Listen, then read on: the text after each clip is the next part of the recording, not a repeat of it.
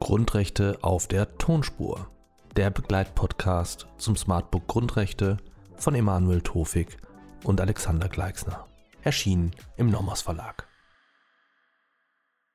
Meine sehr verehrten Damen und Herren, ich darf Sie zum nächsten Video begrüßen. In diesem Video geht es um das Verhältnis der Grundrechte aus verschiedenen Quellen, aus verschiedenen Rechtsquellen zueinander.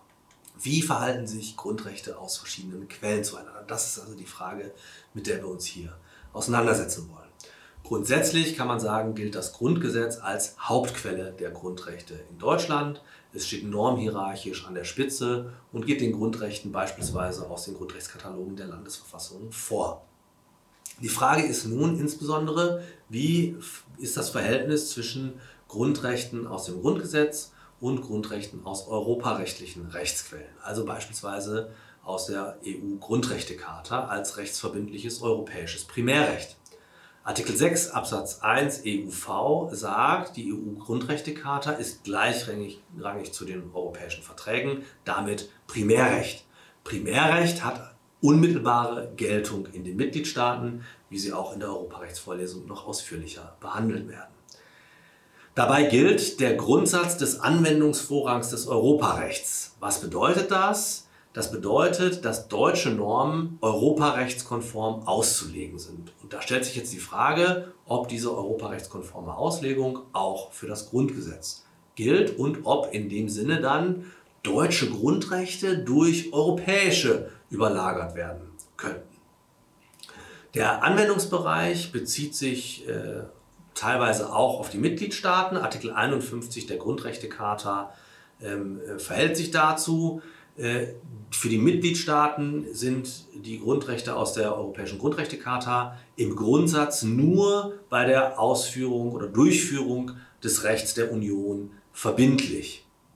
Der EuGH sagt, dass darüber hinaus auch die Mitgliedstaaten an die Grundrechte der Grundrechtecharta gebunden sind, wenn es unionsrechtlich determinierte Rechtsbereiche sind, also wenn die Fallgestaltung abschließend äh, unionsrechtlich geregelt ist.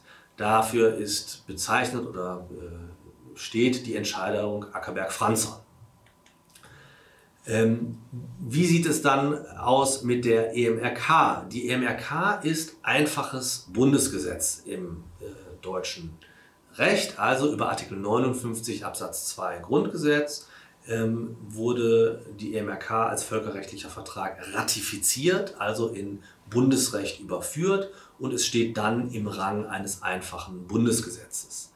Daher muss die EMRK und müssen auch ähm, Entscheidungen des Europäischen Gerichtshofs für Menschenrechte durch deutsche Gerichte und Behörden beachtet werden. Dazu kommt, dass es im, Grund, im Grundgesetz den äh, Grundsatz der Völkerrechtsfreundlichkeit des Grundgesetzes gibt. Ähm, also äh, die Bundesverfassung wendet sich dem Völkerrecht sozusagen wohlwollend zu. Ähm, deshalb ähm, äh, spielt die EMRK hier also auch in das Bundesrecht hinein. Ähm, darüber hinaus gilt die MRK auch noch über den Umweg des Unionsrechts. Wenn Sie in Artikel 6 Absatz 3 EUV schauen, so wird da erklärt, dass die MRK Teil der allgemeinen Rechtsgrundsätze des Unionsrechts sei. Hinzu kommt, dass die Europäische Union der Europäischen Menschenrechtskonvention nach Artikel 6 Absatz 2 EUV beitreten möchte, sodass auch in der Europäischen Union für die europäischen Institutionen die EMRK unmittelbar gilt. Die Frage ist, ob der Anwendungsvorrang des Europarechts, von dem ich eben gesprochen habe, damit auch Auswirkungen auf den Rang der EMRK hat. Wie wirkt sich das aus, dass die EMRK dann sozusagen auch äh, integraler Bestandteil des Unionsrechts ist?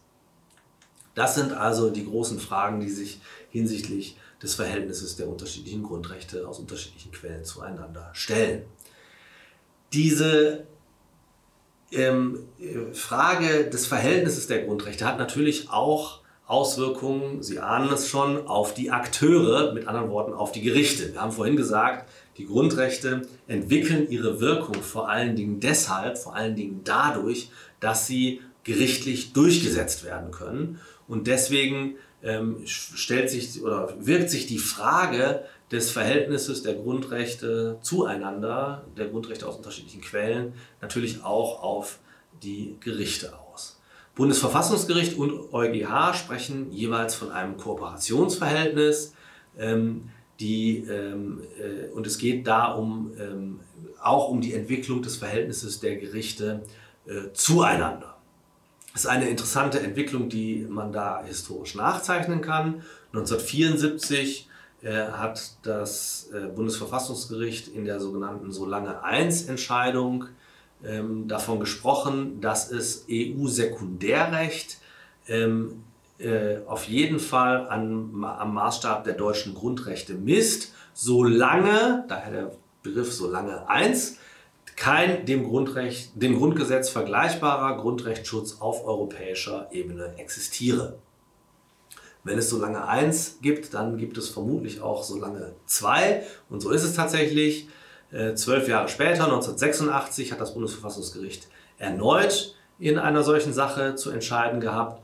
Und da ist es zu dem Schluss gekommen, dass der Grundrechtsschutz auf europäischer Ebene mit dem Grundrechtsschutz, den das Grundgesetz verbirgt, vergleichbar sei und damit sich selbst zurückgenommen. Es hat gesagt, es werde keine Überprüfung von äh, Sekundärrechtsakten der Europäischen Union mehr vornehmen, solange der Grundrechtsschutz, deswegen solange zwei, ja, solange der Grundrechtsschutz auf europäischer Ebene mit dem Grundrechtsschutz des Grundgesetzes vergleichbar sei. Das, hat sich, das Verhältnis hat sich dann weiterentwickelt. Ein weiterer Meilenstein war die äh, Entscheidung zum Vertrag von Lissabon aus dem Jahr 2009.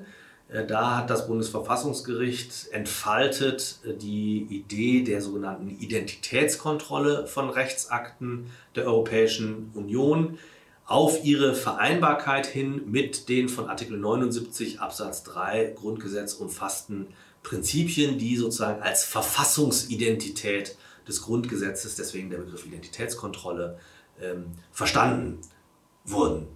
Ähm, hier hat das Bundesverfassungsgericht gesagt, jedenfalls äh, da, wo die Identität des Grundgesetzes berührt ist, gibt es keinen Anwendungsvorrang des Unionsrechts, sondern da geht die äh, grundgesetzliche Verfassung vor. Also bei den von 79 Absatz 3 Grundgesetz umfassten Prinzipien, ähm, da ist Schluss mit Europarecht. 2011 in der sogenannten Honeywell-Entscheidung ähm, wurde dann ein weiteres Instrument ausbuchstabiert, entfaltet. Das war die sogenannte Ultravirus-Kontrolle. Äh, da geht es um die sogenannten ausbrechenden Rechtsakte, also um Rechtsakte, mit denen die EU ihre Kompetenzen überschreitet.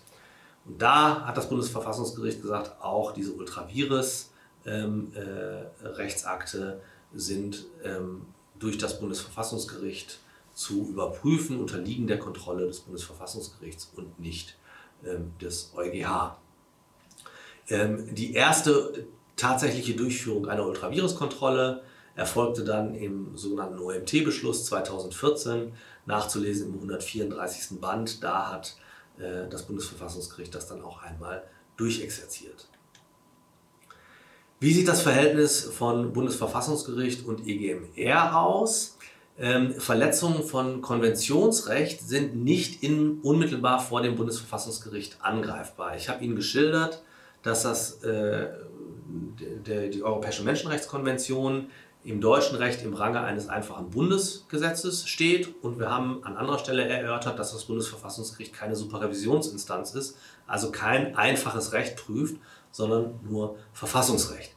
Deswegen ähm, kann, das, kann die EMRK im Prinzip auf Verfassungsebene keine unmittelbare Wirkung entfalten und man kann eine Beschwerde beispielsweise auch nicht auf eine Verletzung eines Grundrechts, das in der Europäischen Menschenrechtskonvention gewährt wird, stützen. Aber es gibt eine Bindungswirkung von Urteilen des Europäischen Gerichtshofs für Menschenrechte gemäß Artikel 46 EMRK für die Gerichte der Mitgliedstaaten des Europarates. Beispielsweise gibt es eine Pflicht der nationalen Fachgerichte zur Berücksichtigung nicht nur der EMRK, selbstverständlich, sondern auch der Rechtsprechung des EGMR zur EMRK. Das hat das Bundesverfassungsgericht 2004 in einer sehr lesenswerten, sehr äh, beachtenswerten äh, Entscheidung, der Görgülü-Entscheidung, ähm, festgestellt. Und zu dieser Entscheidung gibt es auch ein eigenes Video, wo wir uns vertieft mit diesen Fallfragen befassen werden. Daneben zieht das Bundesverfassungsgericht die Rechtsprechung des EGMR als Auslegungshilfe für die Grundrechte heran. Und es stützt dies auf diesen Grundsatz der Völkerrechtsfreundlichkeit des Grundgesetzes. Ähm, das ist ähm, beispielsweise nachzulesen äh, ausdrücklich in der 2011 äh, ergangenen Entscheidung zur Sicherungsverwahrung. Auch EGMR-Urteile mit anderem Streitgegenstand können als Auslegungshilfe dienen. Auch das hat das Bundesverfassungsgericht in der Entscheidung zur Sicherungsverfahrung festgestellt. So viel zum Verhältnis der Grundrechte aus verschiedenen Rechtsquellen zueinander. Vielen Dank.